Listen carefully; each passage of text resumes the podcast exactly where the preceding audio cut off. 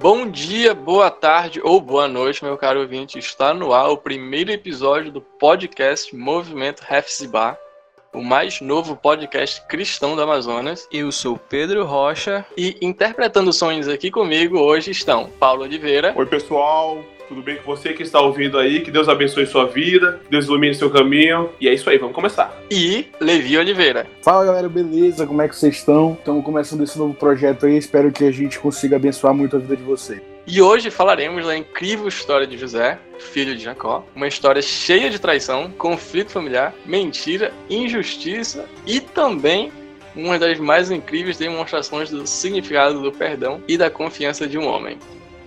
José, que era filho de Jacó, filho de Raquel, e tinha como irmão biológico Benjamim, por pai e mãe, e irmão, irmãos por parte de pai. Aí vem uma, uma, uma, uma cacetada. Ruben, Simeão, Levi, Judá, Dan, Naftalina, não, Naftali, Gad, Azer, Issacar e Zebulon. E uma, uma coisa que, que eu, eu li num, num, num site, eu acho, não, não lembro agora onde foi, que o, a Raquel morreu logo depois de ter o Benjamin, essa informação procede? Certo. Isso, ela, ela morreu e aí José ficou tomando conta do, do irmão, não é? Ficou como um pai ali.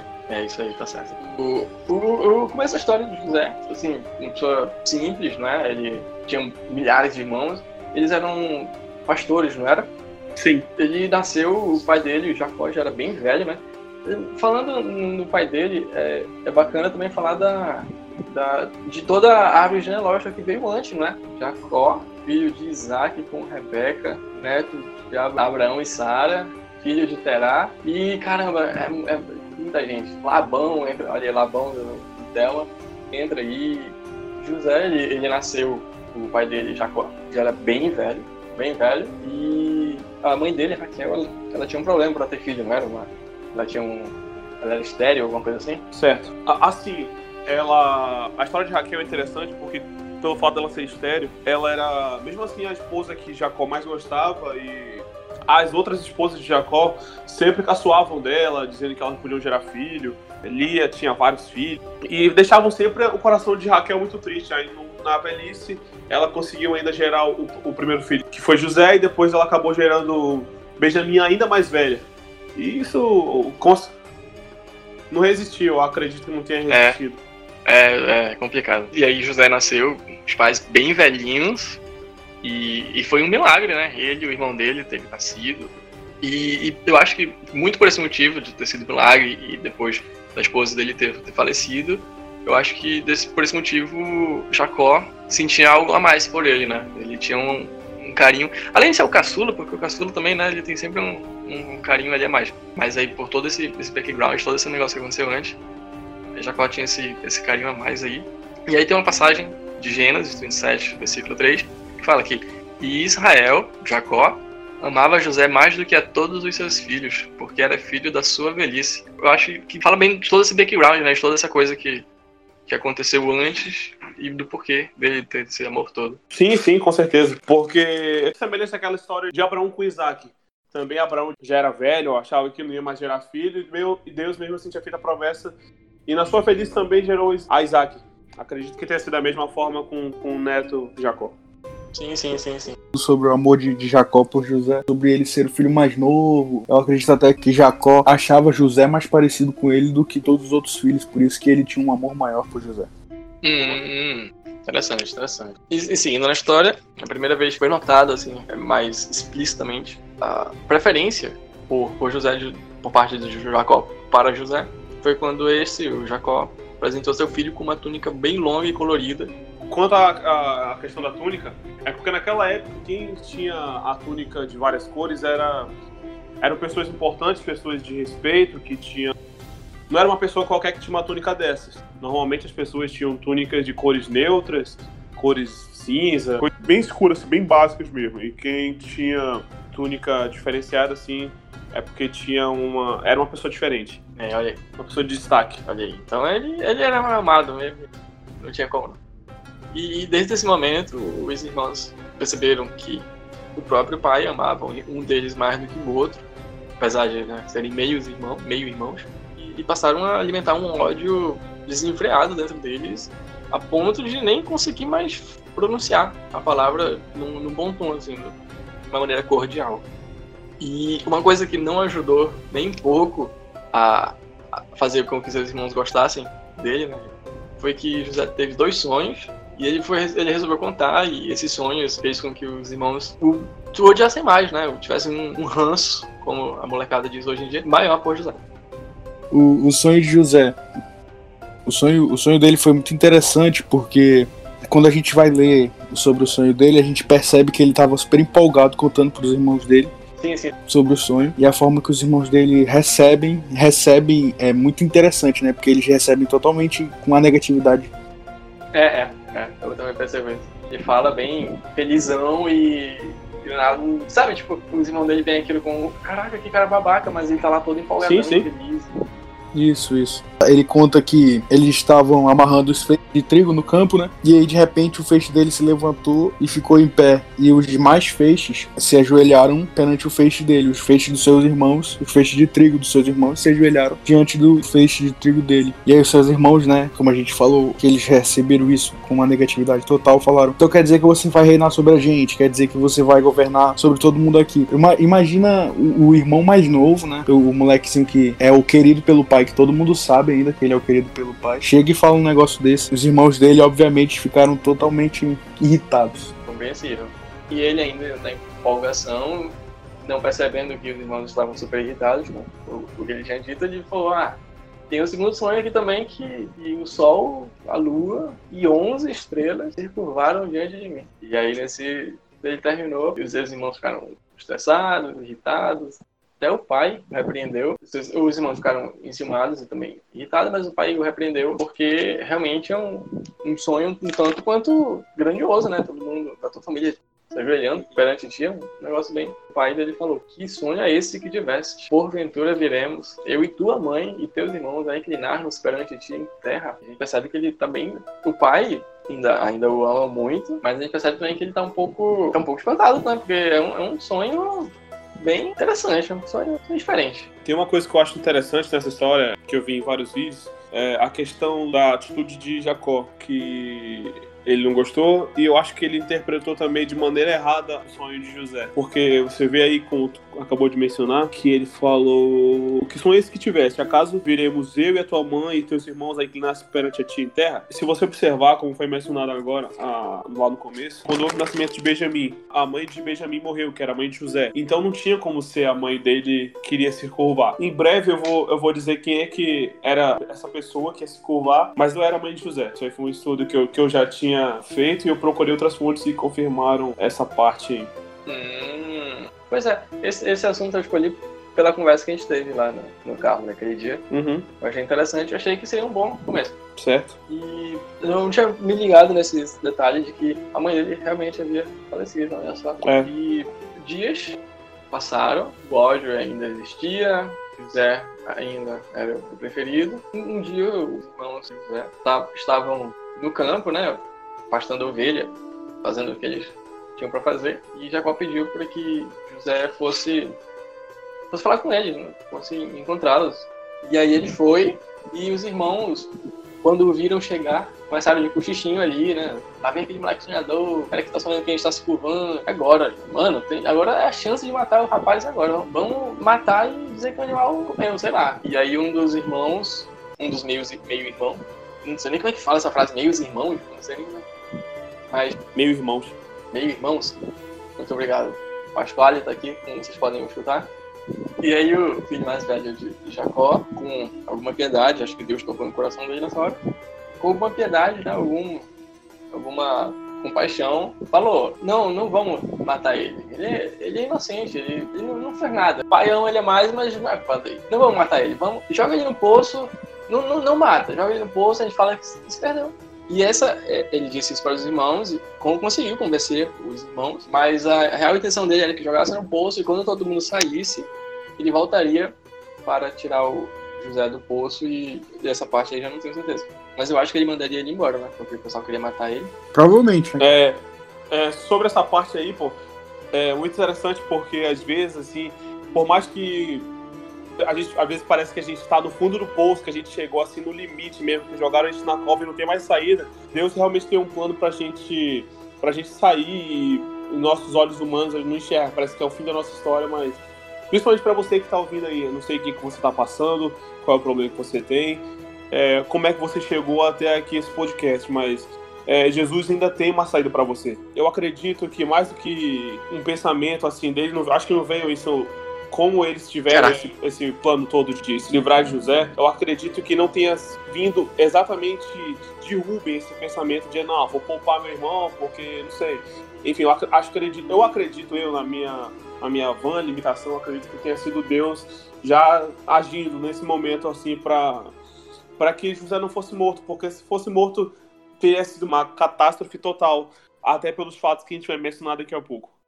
E só complementando o que tu falou, é, eu acho que nem tinha como ele ser morto ali, porque nos planos de Deus ele, ele tinha que estar tá vivo para ter algo lá na frente, né? Exatamente. A gente vai comentar daqui a pouco. Isso. Só queria deixar claro que vocês roubaram meu final, muito obrigado por isso. Então. Nacional esse cara. e aí ele, ele, ele, os irmãos aderiram a essa ideia, jogaram o rapaz no, no, no poço, fundo, sem água, e tiraram a túnica bonita e colorida dele. Eles deixaram o Zé no, no poço e eles sentaram para comer ali um almoço enquanto estavam pastorando as ovelhas. Não sei se pastorando é a palavra certa, ficou muito esquisito. Mas quando eles estavam pastorando as ovelhas. E eles viram uma caravana de, de comerciantes, que eram os ismaelitas. E eles, eles, eles eram caixeiros. Eu acho que eles. Comparado a caixeiros viajantes, né? Que eles estavam sempre viajando, levando especiarias de um lugar para o outro e essa caravana que eles viram estavam levando especialistas para o Egito. E Judá, um dos irmãos, disse: O que, que a gente vai ganhar se matar nosso irmão? Nada. Ele é sangue do nosso sangue. Vamos vender para a caravana como um escravo e, e provavelmente fatura alguma grana. E eles de fato faturaram 20, 20 moedinhas de prata lá. Eu não, não sei como é que era o sistema monetário na época. E aí os irmãos venderam pro José para os ismaelitas e voltaram para casa 20 moedas de prata mais ricos. Eles molharam a, a túnica do José com, com sangue e falaram para Jacó, né, pro pai, pro pai deles, que José tinha. que eles acharam a túnica do, de José e estava suja de sangue, provavelmente um, um animal teria devorado, uma coisa assim. E citando a Bíblia, ele fala: Temos achado essa túnica. Conhece agora se esta será ou não a túnica do teu filho? Um dos irmãos de José falou para Jacó. Deixa eu fazer um pequeno comentário, por favor. É, ah. Se tu reparar, o que eles levaram para Jacó foi a túnica, pô. Sim. E, e se reparar também nessa história, que eles perceberam que José era o favorito com relação à túnica também, pô. Então, é, basta assim, ó, alguém demonstrar um sinal de amor com a pessoa, às vezes, que isso gera raiva, ódio em outras pessoas. Pô. Por exemplo, às vezes no trabalho, se você recebe um, um, parabéns do seu chefe ou algo assim, os outros funcionários já ficam com rancor. Se você não, eu espero que não na igreja de ninguém que esteja ouvindo, mas se o pastor reconhecer você, pô, você está fazendo um bom trabalho, eu quero que você seja meu obreiro, que você faça tal coisa, isso gera, às vezes, assim, um sentimento ruim a outras pessoas. E foi o caso de José.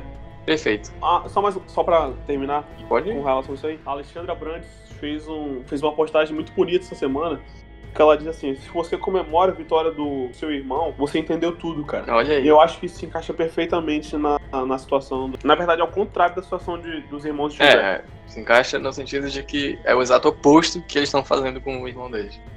E aí, os irmãos falaram pra Jacó que ele, ele havia morrido. Ele, acharam a túnica dele e provavelmente ele estava morto e a vida que segue, né?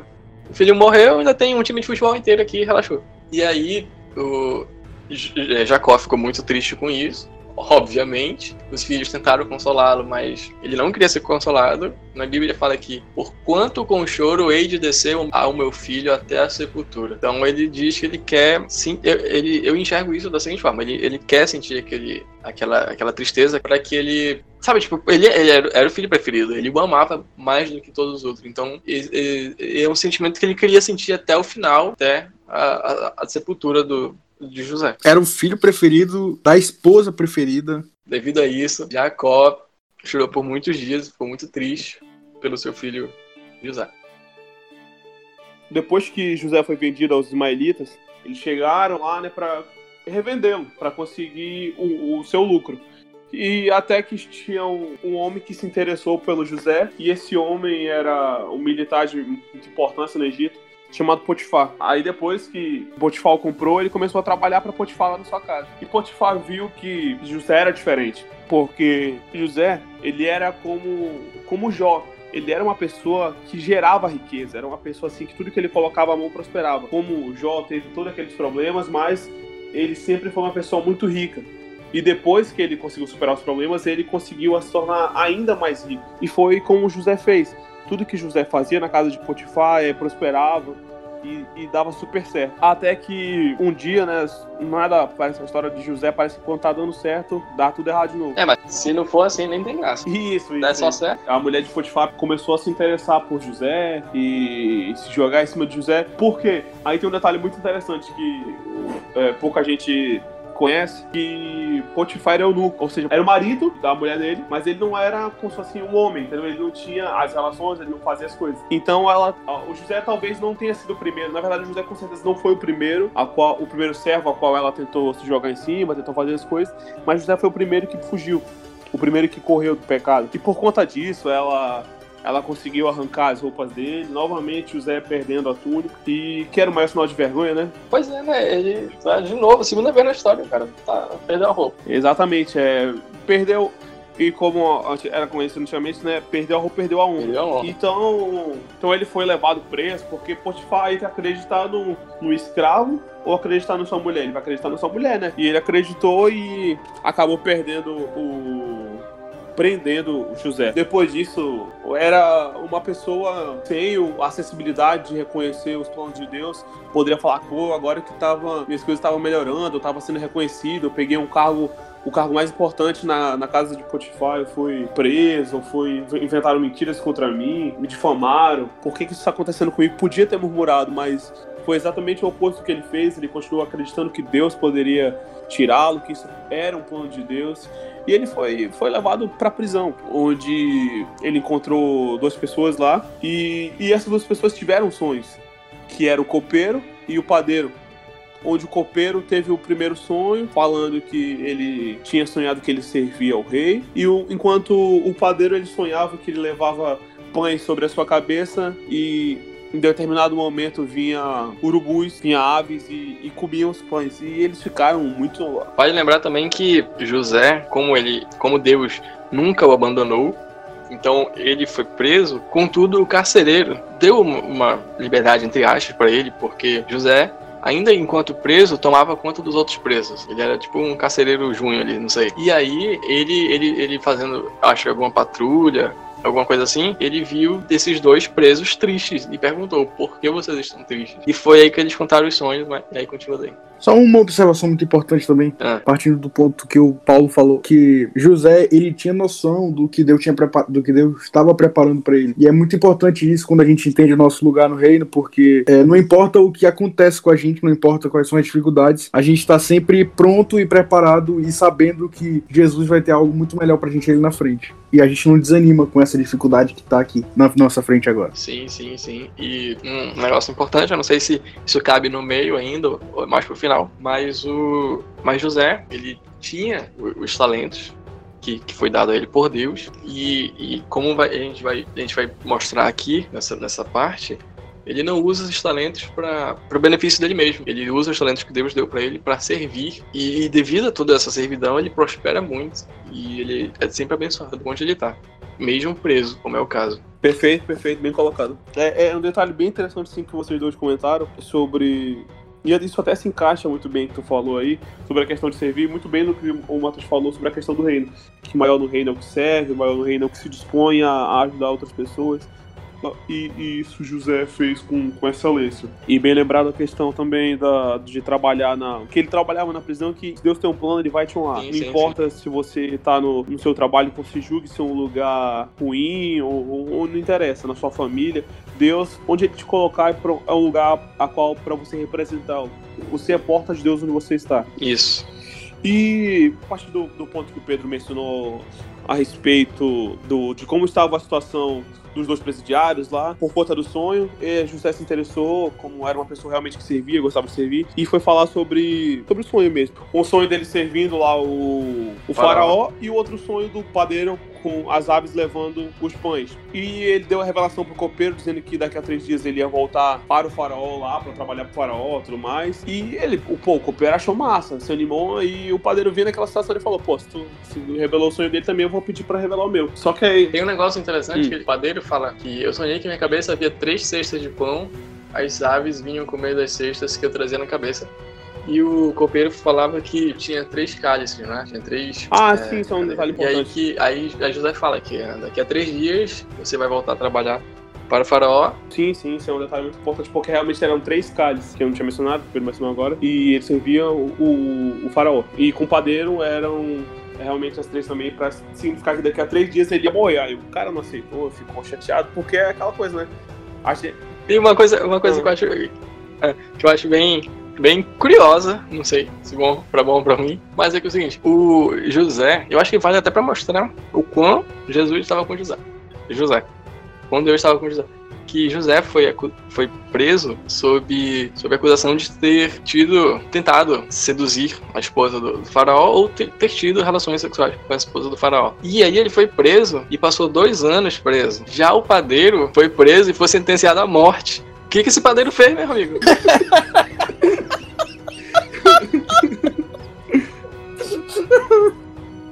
Eu fico pensando, o que, que esse padeiro. Uma coisa que a Bíblia não menciona. Eu, eu fico pensando, o que, que esse padeiro deve ter feito.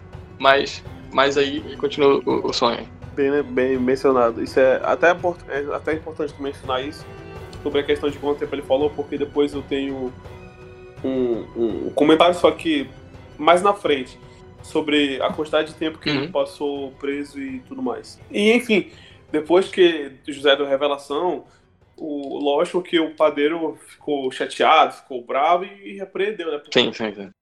Não. Repre... Ele, ele não aceitou, melhor dizendo. Porque quando uma pessoa diz uma coisa, não, você vai ser próspero, você vai ser isso, é, você vai ser aquilo. A gente fica feliz. Se for, a, a, gente recebe, a gente, ok, tudo bem, mas se alguém fala, pô, mano, mas é, isso aí não vai dar certo, não, a gente, pô, não sei o que, sai daí, tá diabo, não sei o é, é. Às vezes pode ser uma boca de Deus falando pra gente que tal coisa tá errada, mas vezes a gente não aceita. A gente tem, é, a gente tem uma resistência. Isso, não no caso de José, porque José realmente só falou aquilo que Deus tinha mandado. Mas às vezes tem pessoas assim querendo ajudar, dizendo, pô, mano, cuidado que se tu continuar desse jeito, pode ser que tenha algum problema mais lá na frente. Mas aí a pessoa não aceita tudo mais. E, e é só uma pessoa querendo realmente ajudar, querendo somar contigo, vendo que você tá errando que talvez a pessoa já tenha passado muitas vezes pela situação e, e às vezes deixe, de lado né, o, o conselho. Isso, é, é, isso aí, a lição é, escutem, escutem. Perfeito. E, e, depois de, dessa revelação, isso aconteceu realmente. É, os sonhos se cumpriram, o copeiro voltou a trabalhar e o padeiro foi morto. E antes do copeiro ser, ser restituído, José só tinha feito o pedido dele: quando estiver trabalhando pro faraó, lembre-se de mim. Então, depois de tudo isso, velho, o copeiro voltou a trabalhar, só que o copeiro fez justamente o contrário da única coisa que José tinha pedido para ele. A única coisa que José tinha pedido para o copeiro fazer era lembrar dele. E o abençoado foi e esqueceu de José. Deixou José de lado, porque às vezes a gente faz alguma coisa assim, a gente faz, é, resolve muito, muitas coisas para uma pessoa e é, ela acaba esquecendo de nós, mas isso não é uma coisa que a gente deve guardar. Isso, isso. Acontece muito, hein? Lembra de mim no teu trampo? Aí não lembro. Isso. Então, acabou que isso mesmo assim não atrapalhou nos planos de Deus, porque não, não, importa o que aconteça, os planos de Deus vão se cumprir, independente se estejam, se esqueceram de você, se tentam destruir você, se tentam passar perto de você, os planos de Deus vão se cumprir na tua vida. E o faraó acabou tendo sonhos, onde um sonho era que haveria sete espigas de milho cheias, boas, bonitas, e depois sete espigas magras que comiam as as outras espigas. E o outro sonho que ele teve, que havia sete vacas gordas, bonitas, e logo depois vinham as vacas magras e comiam as vacas gordas. E o, o farol ficou intrigado com esse sonho, não, não entendeu, e chamou várias, várias pessoas para tentar interpretar esse sonho, mas ninguém conseguia, todos ficavam, é, não conseguiam dar resposta para o faraó, até que o copeiro lembrou que na prisão tinha um homem que conseguia interpretações e, e falou para ele: pô, na prisão eu conheci um jovem que interpreta sonhos. Foi ele que interpretou o sonho. de que eu voltaria a trabalhar aqui pro senhor. E na hora o, o farol mandou buscá-lo, a qual. E ele já tinha consultado, é, já tinha consultado muita gente. Exatamente. E então foi quando José chegou lá no palácio e falou: não, muito simples, é porque vai vir sete anos de prosperidade, sete anos a qual as colheitas vão ser muito boas, mas depois vão ver sete anos de fome, sete anos a qual não haverá comida no mundo todo e vai ser, vai ser um problema muito grande. E perdão, meu senhor, desculpe se eu não queria me intrometer, eu acho que meu, meu o senhor só tinha apertado o sonho, mas eu tenho uma possível solução para isso. O senhor podia contratar uma pessoa muito inteligente, uma pessoa que tenha um bom senso de administração, para fazer estoque sobre tudo isso sobre os sete anos que vem de muita colheita, para que quando vier os sete anos de fome, a gente não sofra, a gente tem estoque, a gente consiga vender para outras nações, vender para outros povos e tirar sobre essa situação ruim é, uma coisa boa, tirar riqueza sobre tudo isso. E o, o faraó ficou impressionadíssimo com, com o preso que teve toda essa visão, além de ter interpretado o sonho dele que ele tinha chamado inúmeras pessoas e nenhuma tinha conseguido. Então, pô, isso encheu o, os olhos do, do faraó e falou assim: Não, por mim tá, tá perfeito, eu não preciso nem achar outra pessoa. Você será encarregado de tudo isso e você será o governador de todo o Egito. E uma coisa interessante é que o Egito é conhecido como o, uma terra oposta a Israel, assim, uma terra que não, não vem coisa boa do Egito. Nada vem, nada vem de bom do Egito. E a gente pensa assim, pô, então não, não dá para ser abençoado no Egito. Não tem como ser abençoado lá no Egito. Mas Deus provou que dá. Não importa onde você está, Deus pode te abençoar onde você está. Mas é claro também vamos usar, vamos usar o bom senso também de procurar lugares agradáveis. Mas o que eu quero dizer é que você pode ser abençoado no seu trabalho que você pode ser abençoado no seu trabalho que você acha que não é um lugar que você pode ser abençoado. Você pode ser abençoado na sua família, que você acha que lá dentro, que você acha que lá dentro não, não pode não pode receber vir nada de bom. Caraca, mas o Paulo tá inspirado hoje. Tu vem e tu, tu fala, e tu já tem um gancho esperando para engatar uma mensagem. Tá, tá, tá perfeito, tá impressionante.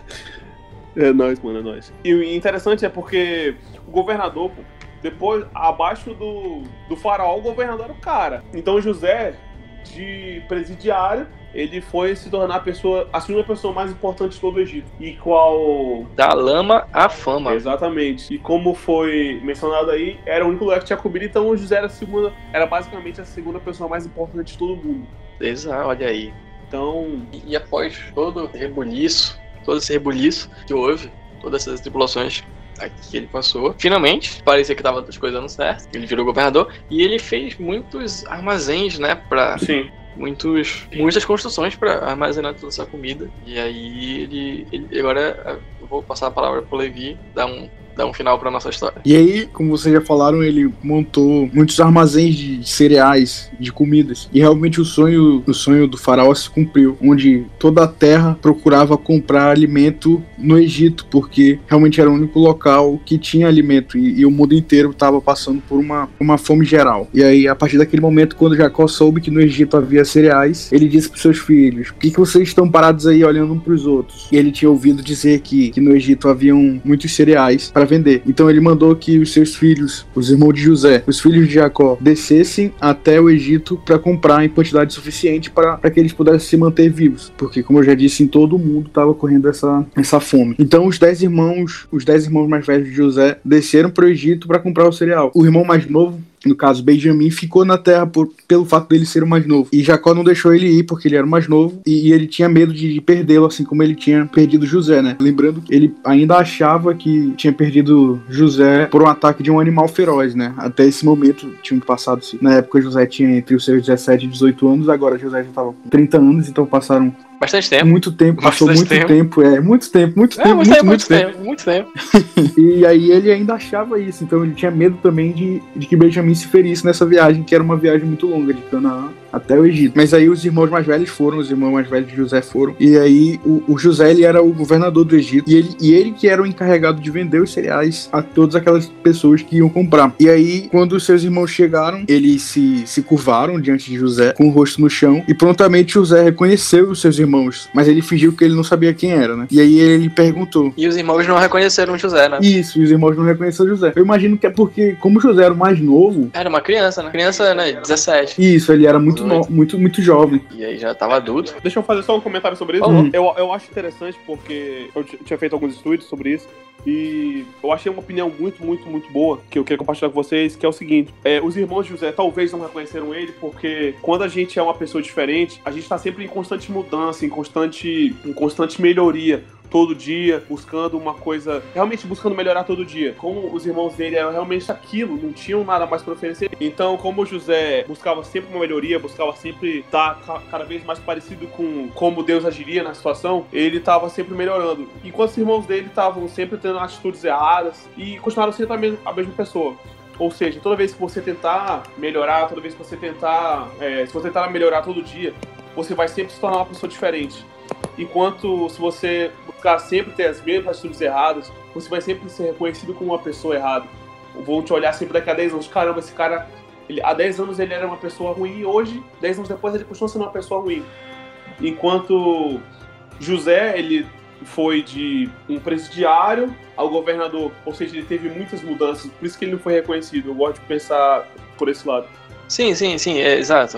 É um, é um ponto importante. Passou bastante tempo. O, o rapaz, eu acredito que ele devia ser um rapaz franzino, virou governador, adulto, rico, o rei da, da, da parada toda. Ele deve ter mudado bastante, até mesmo em questão de postura. Ele devia se portar de um jeito diferente, ele devia ter um porte mais, mais elegante, um porte mais refinado. É, José reconheceu de imediato seus irmãos, mas ele fingiu que ele não sabia quem era, que ele, pensou, ele fingiu que eram só pessoas normais. E aí ele perguntou, a Bíblia deixa bem claro que ele perguntou com aspereza, então eu imagino que ele perguntou de uma forma bem arrogante mesmo. De onde vocês vêm? E aí seus irmãos respondem, né, da terra de Canaã. E aí eles, eles também dizem que eles vieram comprar mantimentos. E aí José lembrou, nesse momento, eu acredito que Deus trouxe à memória de José o, o seu sonho, né, o seu primeiro sonho que a gente já comentou aqui, que ele teve há muitos, muitos anos antes disso, que, que os seus irmãos se curvariam perante ele. E, e- e José começou a dizer para eles que eles eram espiões. Começou a falar: vocês são espiões. Vocês vieram aqui para descobrir os pontos fracos da nossa terra. E aí eles se defendendo, né, Sim, tentando sim, se defender, falaram: Não, meu senhor, seus servos vieram apenas comprar mantimentos. Somos todos membros de uma mesma família, somos homens honestos. E José continuou insistindo, dizendo que eles eram espião e que eles tinham ido lá só para descobrir os pontos fracos do Egito. E aí eles começaram a contar um pouco da história deles, né? Contaram começaram a contar que eles eram 12 irmãos, todos filhos de um mesmo homem que vivia em Canaã, na terra de Canaã, e que o irmão mais novo deles estava em casa com o pai, e o outro irmão já não estava mais com eles, né? Que no caso, esse outro irmão que não estava mais com eles era José. E José continuou dizendo, né? Fica até, José fica até chatão, né? Falando isso toda hora. E ele diz de novo: vocês são espiões, vocês são espiões. Aí, mas aí José muda o discurso um pouco. Ele fala: há uma forma de verificar a sua história. Aí que ele disse que José mandou os seus, os seus irmãos irem buscar o irmão mais novo que tinha ficado na terra de Canaã. Que aí ele ia certeza se que a história era verdadeira ou não, né? Se ele realmente estava indo só para comprar mantimentos ou se eles eram espiões. E aí José foi lá e mandou prender todos os seus irmãos. E no terceiro dia, José disse que, que ele era um homem temente a Deus e que era para eles fazerem o que José tinha ordenado, que era buscar o seu irmão mais novo. Mas é, José não, não mandou que todos eles, todos os dez, ele não soltou todos os dez para irem buscar o irmão. E aí José disse: se, se vocês são mesmo homens honestos, escolham um de seus irmãos para continuar preso e os demais vão voltar para sua casa com os cereais. E aí, se, se a história deles realmente fosse verdadeira, eles iam voltar com o irmão mais novo para libertar o irmão que tinha ficado preso. E aí, algo muito interessante também que, que, que acontece é que os irmãos, quando eles estão presos, eles lembram que aquilo que está acontecendo com eles ali, o fato deles estarem presos, porque eles estavam sendo castigados pelo que eles tinham feito com José. Eles lembraram Ah, disso. É, bate um remorso nessas horas. É, foi uma lembrança que eles tiveram. E, e eles lembraram que, que José implorou pela sua vida. E mesmo assim eles ignoraram. Que era exatamente o que estava acontecendo com eles. Eles imploravam, eles estavam falando a verdade, eles imploravam pro governador liberar eles, mas eles não eram libertos. O governador não acreditava na história deles. E aí eles sentiram o que José tinha sentido. Uhum. Uma interpretação que eu tenho, talvez esteja errada. Mas nesse momento, a minha visão é que parece que o José tá brincando com eles, tá? Não, mas vocês são isso. Ele sabe que não é, mas não, vocês são isso. Isso aqui. Uma interpretação que pode ser feita, embora pode ser que seja errônea, é, estaria José nesse momento quase cedendo a, a tudo que ele passou, sabe? Tipo, ele tava. Ele, ele estaria com alguma dificuldade de perdoar o que aconteceu? Ou ele. Porque eu não entendo o por que, que ele faria isso com os irmãos seria para trazer todo mundo, ou ele estaria lutando para ver se perdoava ou não. Por isso que tinha horas que ele até chorava e tal. Eu, eu, eu tenho dificuldade. Isso.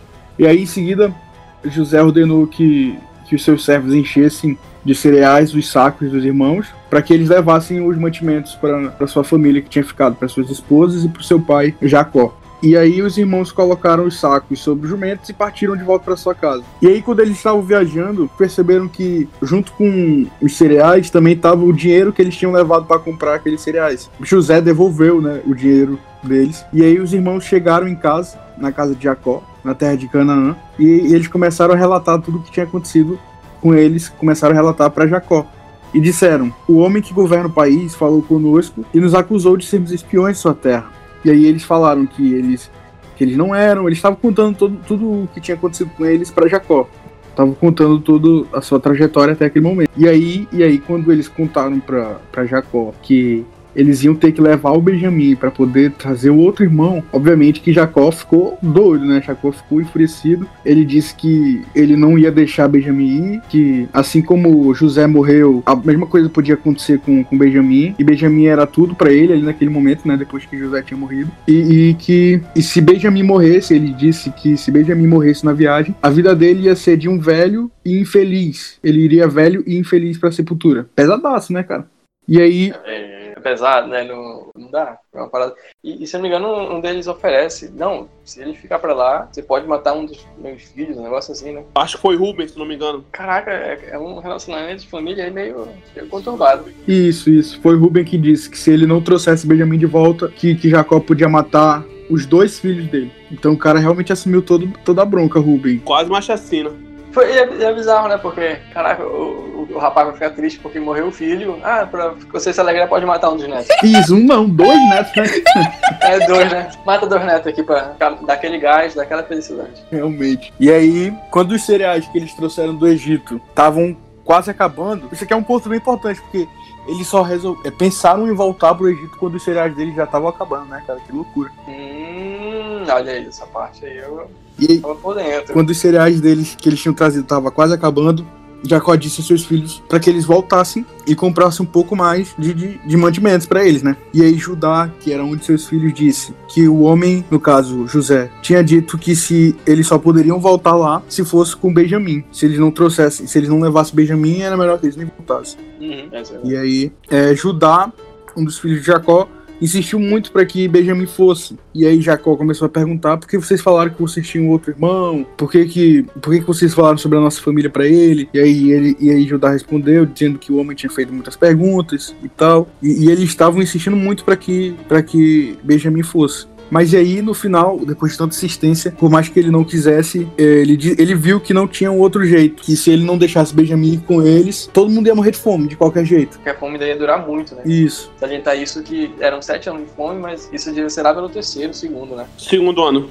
É, e aí ele, ele percebeu que se ele não deixasse Benjamin ir, Benjamin ia morrer de qualquer jeito, porque todos eles iam ficar com fome, iam morrer de fome. É, então ele não tinha escolha. Então eles pegaram, é, Jacó mandou alguns presentes para ele da época, como mel, bálsamo, e eles foram até voltaram para o Egito com Benjamim dessa vez. E, e, quando José viu Benjamim com eles, é, disse ao, ao, administrador de sua casa que aqueles homens iriam almoçar com ele, que era para eles serem levados até o palácio, que era para ser preparado um grande banquete para ele e para aqueles homens, que no caso eram seus irmãos. E aí, quando os irmãos viram que estavam sendo levados à casa de José, ficaram apavorados. E eles até pensaram que eles estavam sendo levados ali por conta do dinheiro que estava na sacola, né? Porque, como eu disse antes, o dinheiro deles voltou totalmente com eles junto com, com os cereais. Então eles não pagaram por, por aquela comida. E eles estavam pensando que eles iam estavam sendo levados até a casa de José por conta do, do, do, dinheiro e eles iam ter que prestar conta daquele dinheiro lá. E eles não tinham levado, eles não tinham, não tinham ido preparado para, quer dizer, eles, eles, eles tinham levado dinheiro para comprar no, mais comida, mas não tinham levado para pagar o que eles já tinham levado antes, né? Isso, isso. E aí quando eles chegaram lá, eles começaram a a se explicar para José que eles não tinham visto que o dinheiro estava na sacola, que eles simplesmente chegaram no meio do caminho e perceberam que o dinheiro estava lá, que eles não fizeram aquilo porque que eles queriam. E sim, foi algo que aconteceu e eles não perceberam como que aconteceu. E aí, e aí, então, e aí José aceitou e aí eles almoçaram aquele dia.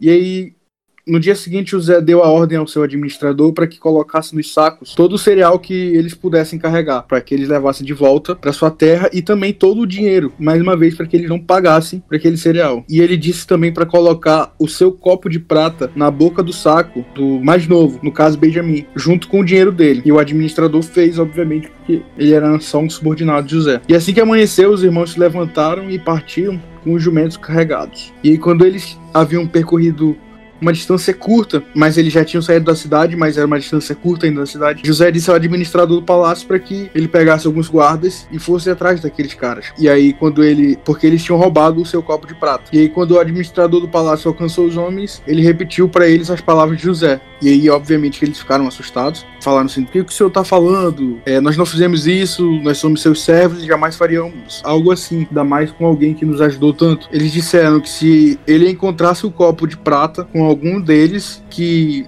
aquele com que tivesse o copo era para ser morto. Tem, tem, uma, tem uma parte que ele fala que eu, eu, não, eu, não, vou conseguir citar muito bem, mas é eu, vocês pagam o bem com o mal, alguma coisa assim, não é? Se referindo a ele, esses os irmãos supostamente terem roubado o governante. Isso. Isso foi algo que José mandou o administrador falar. Uhum. Porque vocês retribuem o bem com o mal. E aí os irmãos disseram: se você encontrar o copo de prata com algum de nós, esse que, que tiver o copo, ele vai ser morto e todos os outros viraremos seus escravos. E aí o o administrador obviamente aceitou e ele, mas ele disse: somente aquele que roubou o copo de prata se tornará meu escravo e os outros serão livres. E aí sem, sem e aí eles começam a, a descarregar todos os sacos e abrir. E o administrador do palácio, interessante é que ele sabia onde estava, mesmo assim ele foi examinar o de todo mundo, né, cara? Que loucura. Tem que fazer parte do teatro, peraí. e aí ele começou a examinar cada um deles, começando pelo mais velho até o mais novo. E o copo foi encontrado no saco de mantimentos de Benjamin. E aí quando os irmãos viram... Nessa hora o mais velho deve ter pensado, caraca, meus filhos, eles não gostam nada disso. não, eu, eu tinha pensado assim, moleque só faz merda, né, bicho? Quando o moleque nasceu, ele matou a mãe, né? Aí depois veio pra cá, deu trabalho, ainda mais rouba. Isso. Tinha, ficado, tinha e... matado o moleque da frente dos caras mesmo lá. E, e, por causa dele, mas que vão morrer também, porque eu sou doido e quis matar. E aí, quando os irmãos viram isso, que Benjamin tava com um copo, eles rasgaram as roupas e depois colocaram a carga de volta sobre os jumentos e retornaram à cidade, a, a cidade do Egito. José ainda estava em seu palácio quando Judá e seus irmãos chegaram e eles se curvaram até o chão diante dele. E aí, José, sem entender, entre aspas, o que estava acontecendo, perguntou: O que vocês fizeram? Não sabem que um homem como eu é capaz de prever o que vai acontecer? E aí Judá disse, né, meu senhor, o que podemos dizer? Que explicação podemos dar? Podemos provar nossa inocência? Tentando salvar a vida de Benjamin, porque ele fez, eles, lembrando que eles fizeram um acordo de que somente aquele que estava com o copo iria virar o escravo de José. E aí Judá deu um passo à frente. Eu imagino que eles estavam em uma linha assim. E aí Judá deu um passo à frente e disse: Por favor, senhor, permita que seu servo lhe diga apenas uma palavra. Peço que não perca a paciência comigo, embora o senhor seja tão poderoso quanto o próprio faraó. Tentando enaltecer, né? Se fosse provavelmente um, um daqueles governantes antes que, que não fosse José, ele com certeza iria gostar muito de ser enaltecido. Aí então José perguntou deles se eles tinham pai ou irmão. E eles responderam que sim, que o pai deles era idoso e tem um filho mais novo nascido da sua velhice. O irmão desse filho, por parte de pai ou mãe, morreu. Pai e mãe morreu. No caso que era José que eles estavam se referindo. Ele é o único filho de sua mãe e nosso pai o ama muito eles estavam tentando salvar a cabeça de Benjamin, né? Sim, e aí sim. eles continuaram dizendo: O Senhor nos diz, tragam aqui para que eu possa vê-lo com os próprios olhos. E eles responderam: Meu senhor, o rapaz não pode deixar o pai, pois se o fizesse, o, o pai morreria. Eu imagino que agora o Steve tá pensando assim: caramba, mano, nosso pai disse que ele ia ser infeliz para sempre, que a vida dele não ia ter valido de nada se Benjamin morrer. É, já. Já tava triste por causa de José, passou um tempão de luto, agora ia perder o outro Benjamin, coitado. Né? Horrível, né? Porque a gente pensa assim, caramba, o cara falou pra caramba, né? Que não era pra trazer o. Sim. O Benjamin, aí depois ele pega atrás e. Pô, não acontece nada acontece. Eu quero ficar deprimido. Eu, aí Jacó deprimido, mano. Não tem SESI que dê jeito. E aí. E aí Judá começa a explicar toda a história pra, para aquele governante e dizendo que seu pai não queria que, que Benjamin fosse com eles porque ele tinha medo de perdê-lo, assim como ele perdeu o seu outro filho que tinha sido morto por um animal selvagem. Eles contaram essa história para o governante e eles disseram pro governante que era melhor que ele levasse ele ou um dos irmãos deles, um dos irmãos que não fosse Benjamin, mas que ele deixasse Benjamin ir, porque senão ele repetiu as palavras de seu pai: se, se algo acontecer com Benjamin, eles irão ter um velho e infeliz em casa. Então ele se ofereceu para ir no lugar de Benjamin ou um de seus irmãos. E aí ele disse que ele não podia voltar para casa sem o rapaz, porque senão a vida do pai dele ia ser muito triste. E aí, e aí ele se ofereceu, né, para ficar lá como escravo no lugar de Benjamim. E aí eu acredito que José já estava super tocado com isso e ele não conseguiu mais se conter. E, a Bíblia relata que havia muita gente na sala e ele disse para que todo mundo saísse da sala, onde ele estava reunido com seus irmãos. E aí ele ficou a só com seus irmãos e, e revelou a sua identidade. Né? Ele disse: Galera, eu sou José, eu não morri por um animal selvagem. E aí José se emocionou e começou a chorar. A Bíblia fala que ele chorou tão alto que os egípcios o ouviram. E logo a notícia chegou até o palácio de Faraó. E ele disse: Sou eu, José. Perguntou se Jacó ainda estava vivo, mas seus irmãos ficaram tão espantados ao se dar conta de que o homem diante deles era José, que perderam a fala. Mas imagina que loucura, né? O, o cara sumiu ali por uns 10 anos, um pouco mais do que isso. E aí tu encontra ele, ele é o governador. E é que ele é o governador do Egito ali, o segundo cara mais importante do mundo. Salvou a vida Caramba. de todo mundo ali, porque ele que guardou pois é os alimentos, ele que descobriu, revelou o sonho. A custa zero, hein? Preço free. É. E aí, aí eles começam. E aí José fala para eles chegarem mais perto, para que eles se aproximem. Começa a falar: Eu sou José, o irmão que vocês venderam como escravo pro Egito. Não fiquem aflitos uns com os outros por terem me vendido para cá. E olha, olha só como, como José entendia realmente o propósito dele, né, cara? Isso é, isso é importante. Porque mesmo os irmãos dele tendo vendido ele, ele fala para eles não ficarem aflitos ou furiosos com eles mesmos por terem feito aquilo com ele. Porque foi Deus que enviou ele é. para preservar a vida de todo mundo. Exato. Isso é um. Fazer o que ele fez, perdoar, é um negócio muito, muito difícil, ainda mais nesse caso extremo aí. Uhum. E, e, isso é uma coisa que, uma lição, bem, essa, mas essa bem clara, que não importa o que aconteça, a gente tem que estar disposto a perdoar é, nossos familiares, amigos, aquelas pessoas próximas a gente, porque é, ela, pode ser que elas tenham nos magoado, feito alguma coisa ruim, mas talvez não fosse ela naquele momento, sabe? E aí, e aí José disse para eles, para eles não ficarem aflitos, porque eles tinham feito aquilo com ele. E isso é uma das lições desse livro, apesar de ser uma das lições bem mais claras, assim, que perdoar é um negócio muito difícil, a gente sabe. E não importa se foi um, fizeram uma coisa, nos magoaram de forma grande ou de forma pequena, é sempre um, é sempre difícil perdoar. E a gente precisa ser mais como José. Uma das interpretações que eu tenho é quando ele tá fazendo todo aquele negócio com os irmãos dele, apesar de ele ter deixado o pessoal sair, levar o alimento de graça, eu ainda acho que ele está lutando para perdoar. Eu acho que ele teve uma dificuldade em perdoar, ele devia sentir alguma coisa, mas está lutando para conseguir.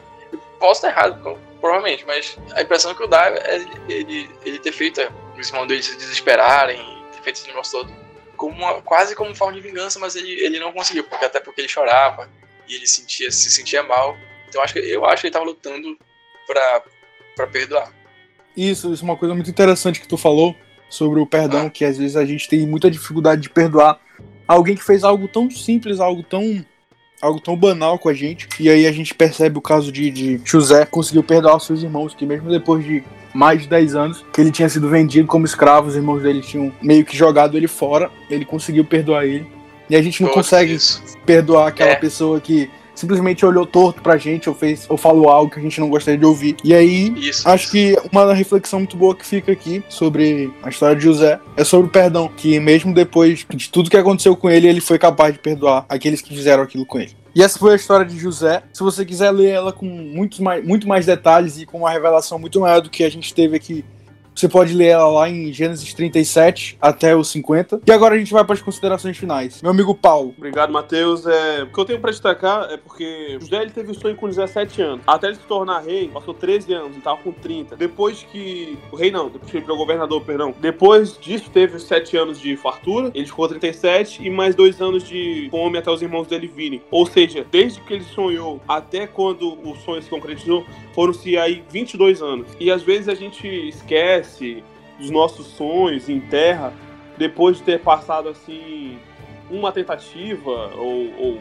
sei lá, depois que passa por uma mínima dificuldade, por exemplo, ah, não passei no concurso esse ano, ou independente do que seja o seu sonho. Na primeira tentativa a gente já desiste, e imagina se José tivesse desistido, quantas pessoas não seriam afetadas? Outra coisa é que veio a situação que, que teve, que foi a fome, a qual muitas pessoas sofreram, e mesmo assim José conseguiu tirar daí a sua grande a sua grande bênção.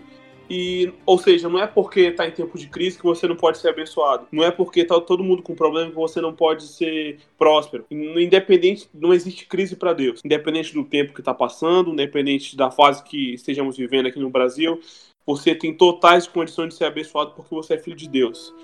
E eu só queria deixar mais uma frase, que não é minha, é, para deixar claro, é do pastor Eduardo Reis, que diz o seguinte: Toda ação de injustiça do homem contigo gera uma resposta de justiça de Deus a teu favor. Muito obrigado para você que assistiu Ó, até aqui. Escutou? Seja muito abençoado. E vou deixar a palavra agora com o Pedro Alves. As minhas considerações finais são que dentro desse, dessa, dessa história, desses versículos, desses capítulos que lemos, temos algumas umas lições que são bem mais aparentes, temos diversas que toda vez que você lê você vai ter um entendimento diferente, uma revelação diferente, mas as mais aparentes para quem não, não costuma ler a Bíblia ou quem não, não frequenta uma igreja, fica bem, é mais fácil de, de percebê-las.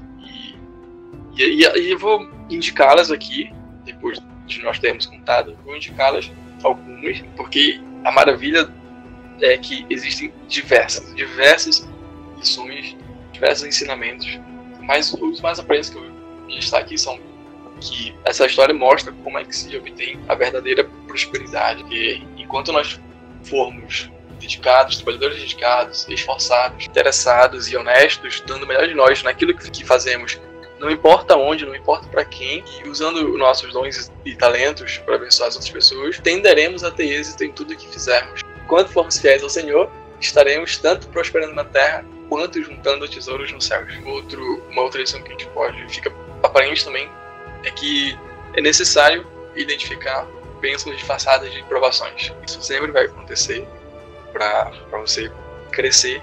Em algum momento você vai ter que lutar você vai passar por uma fase difícil e isso é super normal. Porque, no fim, todas as coisas concorrem para o bem daqueles que amam a Deus. A adversidade serve para que a gente possa enxergar que nossos dons e talentos não são para guardarmos para nós mesmos. Eles têm que estar à disposição de Deus, porque afinal foi Ele que nos deu. E Ele é a porta que nos vai tirar de todas as lutas que nós passarmos. Se você que escuta também está passando por tempos turbulentos, eu até posso imaginar o quanto é difícil levantar todo dia para tomar mais pancada, mas não feche os olhos para o que de bom pode acontecer nesse período, para a experiência que você pode ganhar e tudo que você pode aprender. Porque uma coisa é certa, tudo o que acontece é uma lição de Deus para sua vida. Muitas vezes a gente precisa dessas tribulações para provar nossa fidelidade a quem servimos, provar nosso amor para com Cristo e o quanto nós queremos ouvir e entender suas lições que nem sempre são doces, nem sempre são aquilo que a gente quer escutar, nem sempre as lições são aquelas que nós queremos, mas elas todas são para o nosso bem. Eu só queria deixar novamente o, o, o convite, se você gostou, se você ouviu aqui e, sim, e, e, gostou do que a gente comentou, ou se você tem alguma crítica ou uma sugestão, é, entra lá no Instagram e, e segue arroba movimento Refcibar, é, F, F mudo, ou Igreja Restrição Familiar. Nós estamos lá aguardando por você, querendo ajudar você onde você estiver. Valeu. Isso, e tem o Instagram. E também pode nos dar um, testemunho ou acrescentar alguma coisa, apontar nossos erros, você pode mandar ou um dar um para tema. também, você pode mandar um e-mail para movimento HEFZIBA movimento gmail.com e nós vamos ler no próximo programa se houver alguma alguma crítica alguma sugestão alguma alguma coisa que você queira falar nós vamos ler e publicaremos no próximo programa. Então, até a próxima, caro ouvinte. Muito obrigado por ter ficado conosco até aqui. Vamos, vamos fazer uma oração rápida aqui para você que ouviu e para toda a galera que vai ser alcançada através desse podcast. Senhor Jesus, nesse momento, nós queremos te agradecer pelas pessoas que ouviram esse podcast, por toda a produção, por todas aquelas pessoas que estão por trás editando, é, estão ajudando e colaborando com esse projeto. A vida dos nossos pastores, e a vida principalmente daquelas pessoas que estão realmente ouvindo e precisando de ajuda, Jesus. Que essas pessoas tenham coragem, que essas pessoas venham ser alcançadas por essa palavra e que venham povoar o teu reino e povoar o céu. Em nome de Jesus. Amém. Tchau, amigos. Tchau, galera. Meu Deus, o cara roubou minha frase, cara. cara... Tchau. Tchau, amigos.